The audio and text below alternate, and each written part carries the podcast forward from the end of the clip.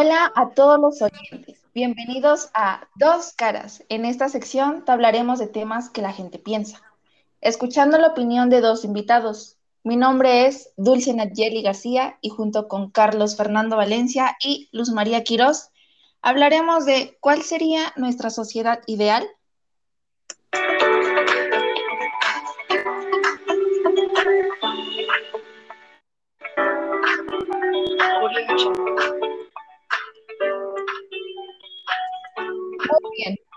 Comencemos. Cuéntame, Carlos, ¿cómo sería tu sociedad ideal?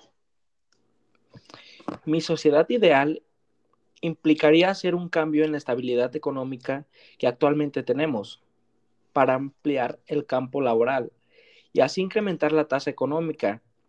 Esto para aumentar las posibilidades del crecimiento económico en la sociedad del país y a su vez aumentar el salario mínimo. Esto solo en el ámbito económico. Claro, y esto también podría ayudar a fomentar la educación en nuestro país, ¿no?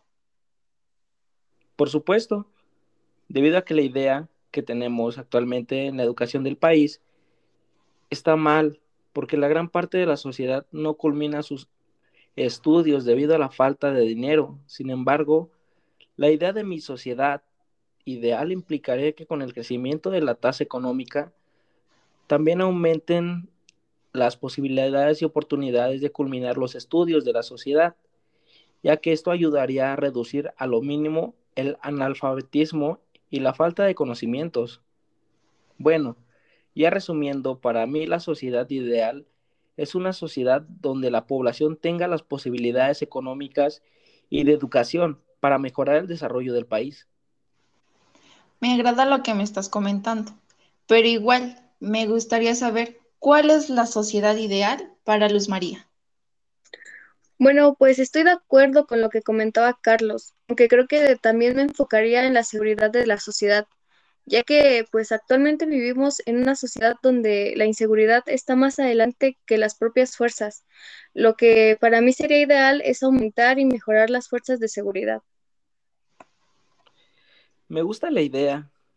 Sin embargo, siendo realistas, eso es algo un poco complicado debido a que no podemos anticipar lo que va a pasar, bueno, antes de que pase.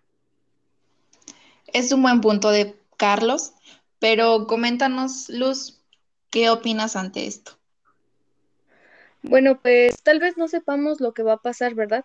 Pero pues eso es muy obvio, pero pues al aumentar la seguridad en lugares donde más se necesita, lugares donde más veces se frecuentan asaltos o donde se infrinja la ley para evitar cualquier tipo de delitos, pues se puede reducir.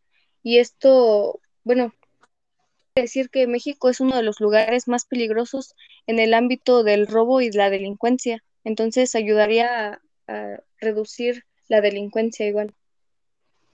Y no solo eso, creo que nos obstruimos de tantas ideas por nuestra economía que maneja el gobierno. Estoy de acuerdo contigo.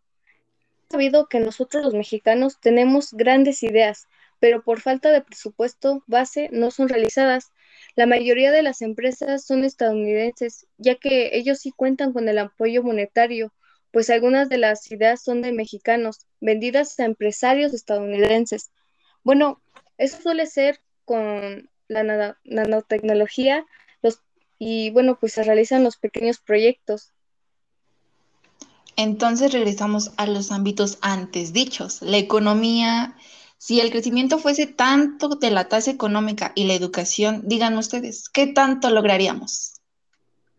Mm, bueno, pues lo que lograríamos era, pues, en sí lo que para mí sería mi sociedad perfecta. Es una sociedad donde tengamos más oportunidades tanto en el ámbito de la educación como en la economía, lo que comentábamos de la tasa económica, y así también poder ampliar el campo laboral e implementar los valores y así lograr una sociedad armónica. Ok, y para ustedes, ¿cuál sería su sociedad ideal? Ya acabamos. Corte, corte, producción. Güey, no hubieras hablado, iba a poner música. Pero bueno, ya. Le cortas, le pones ahí. vamos. No es que no lo pero bueno, este, pues ya lo voy a cortar. Eso es todo. Buenas noches a Mimir. Todavía no tomo mi café.